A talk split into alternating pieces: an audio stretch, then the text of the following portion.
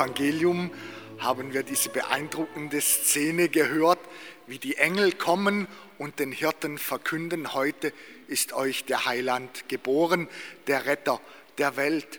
Es ist das Evangelium, das wir an jedem Sonntag im Gloria betend nachvollziehen und singen, wenn wir das Gloria anstimmen, wenn wir in diesen Gesang der Engel einstimmen. Im Spätherbst hatte ich dieses Jahr die Freude, mit einer Pilgergruppe im Heiligen Land zu sein. Und da waren wir auf den Hirtenfeldern. Und es war für mich mit am beeindruckendsten in einer der Grotten dort bei den Hirtenfeldern die heilige Messe zu feiern. Und da haben wir uns auch hinein vertieft in die Hirten, was sie wohl empfunden haben, als der Engel, die Engel zu ihnen traten. Die Hirten, zur damaligen Zeit ein nicht sonderlich geachteter Berufsstand. Aber Menschen, die empfindsam waren, die eine gute Beobachtungsgabe hatten, ein Gespür dafür, wie das Wetter wird, die ihre Tiere kannten, die innerlich gespürt haben, wenn die Herde bedroht ist von wilden Tieren.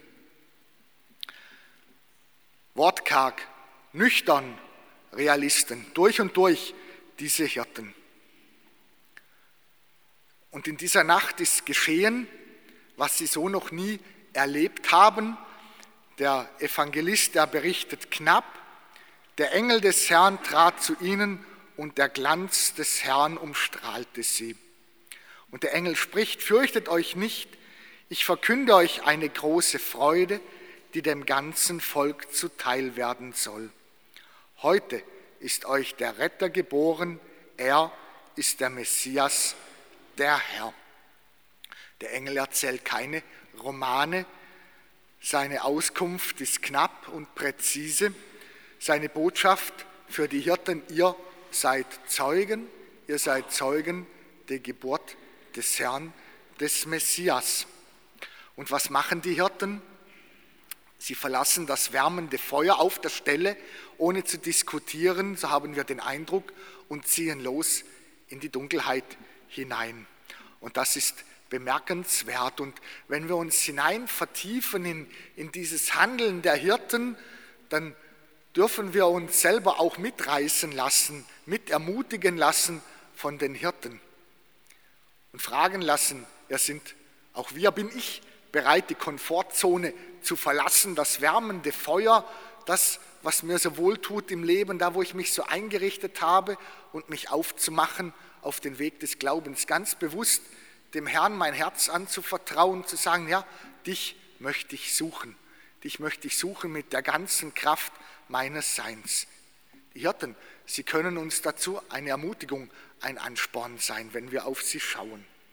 Sie sind losgezogen das wärmende Feuer verlassen, ihre Sicherheiten verlassen, losgezogen hinein in die Nacht. Was hatten sie an der Hand? Nicht viel. Der Engel, er hat ihnen wohl gesagt, ja, der Messias ist geboren und ihr werdet ihn finden. Ein Zeichen ist euch mitgegeben, ihr werdet ein Kind finden, das in Windeln gewickelt ist. Und da müssen wir zugeben, das ist kein sonderlich beeindruckendes Zeichen. Wirklich kein sonderlich beeindruckendes Zeichen. Aber die Hirten, sie machen sich auf und sie sind bereit, diese Botschaft des Engels anzunehmen von der Menschwerdung Gottes. Und das wiederum ganz erstaunlich für diese Männer, vielleicht waren auch Hirtinnen darunter, annehmen, ja, machen sich auf, sind bereit anzunehmen, ja, der Herr des Himmels und der Erde, er ist Mensch geworden. Gott ist Mensch geworden. Gott hat seinen Sohn gesandt und ist Mensch geworden. Und das ist eine Herausforderung für das Empfinden des Menschen, für das Denken, ja, fast gar eine Überforderung. Es ist uns so vertraut, dass es zu unserem christlichen Grundbekenntnis gehört, Gott ist Mensch geworden. Aber für die Alten, die das zum ersten Mal gehört haben, eine Ungeheuerlichkeit. Aber die Hirten, sie sind bereit, dies anzunehmen und loszuziehen. Gott in seiner Verborgenheit zu suchen, Gott im Inkognito seiner Verborgenheit zu suchen, so wie es unser emeritierter Papst vornehm ausdrückt. Und sie suchen ihn und finden ihn an einem armseligen Ort im Stall, dieses unscheinbare Kind.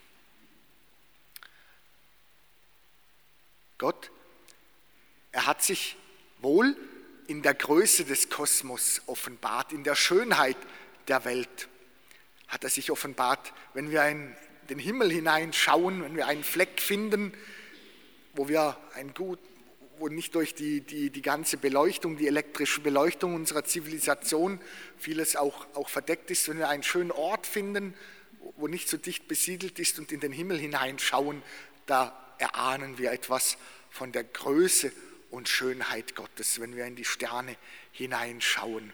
Das ist wohl eine Weise, wie sich Gott auch offenbart in seiner Herrlichkeit, seiner Größe, seiner Schönheit.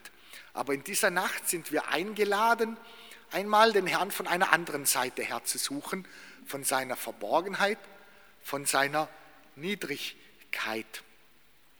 Und das ist auch eine deutliche Handschrift Gottes.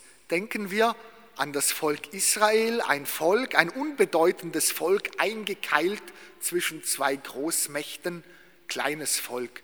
Diesem Volk hat er sich offenbart.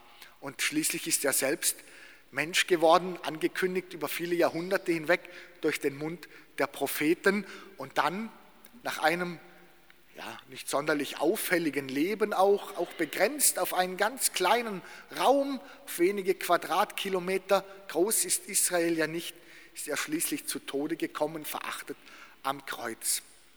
Ganz zurückgenommen hat er sich.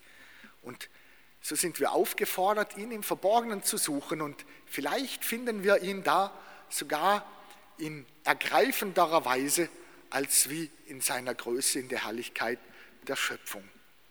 Und auch ein Wink mag uns die eigene Erfahrung unseres Lebens sein. Es ist nicht so, dass gerade in schweren Zeiten, etwa in Zeiten der Krankheit, dass wir uns da dem Herrn am nahesten gefühlt haben, dass er da am ehesten zu uns sprechen konnte.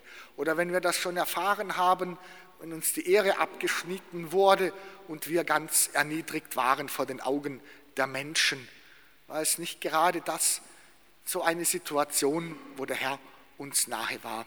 Oder wenn wir erleben müssen, wie all unsere großen Visionen und Ideen uns zwischen den Fingern zerrinnen. Und wir sagen müssen, ja, das, was ich mir alles gedacht habe, es ist so ganz anders gekommen. Vielleicht ist das dann auch eine Gelegenheit, da wo wir uns als arm erfahren, dass gerade dann der Herr sich uns offenbaren und beschenken kann.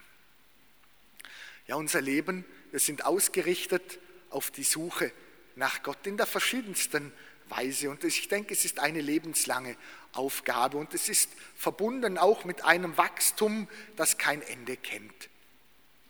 Immer tiefer. Und ich denke sogar, dass wir sogar noch im Himmel in der Anschauung Gottes immer noch tiefer vordringen dürfen in das Geheimnis Gottes. Blaise Pascal, er hat uns Winke gegeben, dieser französische Philosoph, brauchen uns sie nicht merken, aber hat schöne, eine schöne Gedankenreihe, die es uns vielleicht auch etwas hilft, diesem Geheimnis Gottes nachzuspüren, gerade in seinem innersten Wesenskern, das, was ihn ausmacht, das, was uns zunächst gar nicht so beeindruckt. Er spricht von einer dreifachen Ordnung, einer dreifachen Ordnung. Und er sagt, die erste Ordnung, das ist das weite Feld des Quantitativen, dessen, was wir vermessen können, dessen, was wir auf die Waage legen können. Es ist der weite Bereich der Naturwissenschaften und wir dürfen dankbar sein für die Fortschritte in der Naturwissenschaft.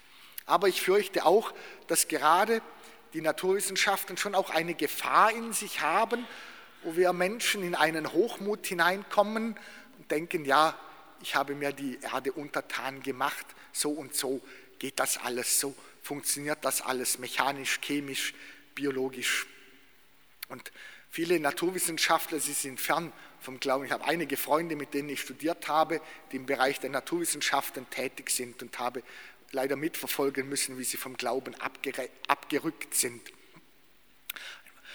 Aber es gibt auch die Erfahrung gerade der ganz großen Naturwissenschaftler, etwa Türkauf war so einer, der hat gesagt, der erste Schluck aus dem Becher der naturwissenschaftlichen Erkenntnis, er führt fern von Gott. Aber wenn man unten ankommt, wenn man viel studiert hat, dann schaut einem der Herr Gott wieder entgegen. Also der erste Bereich, der naturwissenschaftliche Bereich dessen, was wir wägen, was wir messen können.